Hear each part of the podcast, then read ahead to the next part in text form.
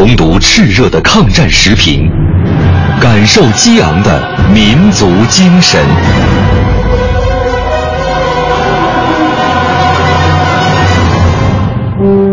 纪念中国人民抗日战争暨世界反法西斯战争胜利七十周年文艺之声特别节目《难忘的抗战声音》时评篇。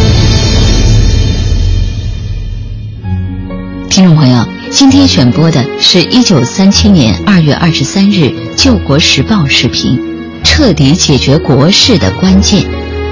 由中国抗日战争史学会副秘书长、首都师范大学教授史桂芳讲解。从三五年开始，国共之间呢就有一些秘密的接触，在莫斯科、南京、上海等地呢，国共的双方的代表都做过一些个沟通。啊，和这个交涉。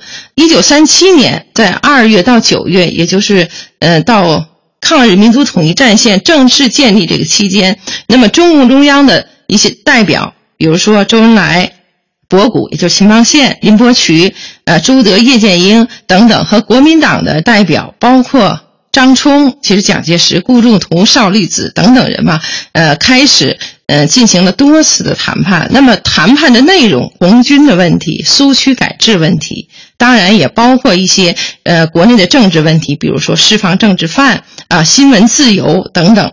啊，那么这个谈判的过程呢，是非常的曲折，也非常艰苦的。在谈判期间，一九三七年七月七日就爆发了卢沟桥事变。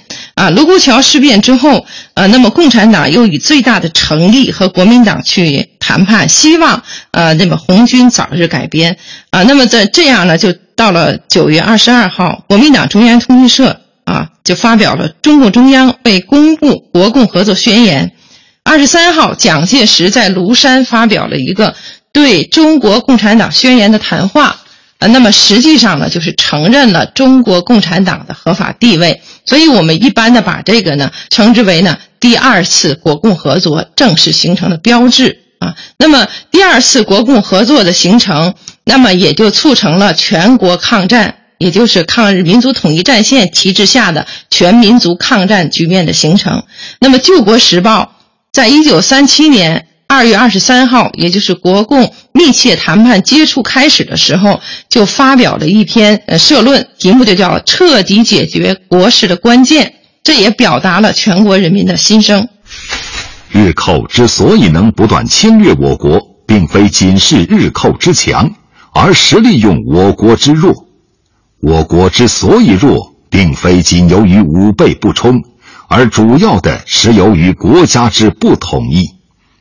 所以，抗日与统一实是整个救亡国策的两方面，是整个救亡国策的骨和肉，既不能将其割离，亦不能顾变其先后。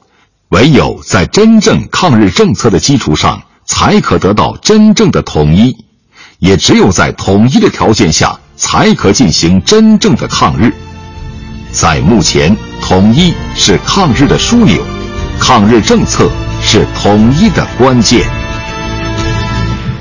本节目网络回听，请登录央广网“难忘的抗战声音”专区。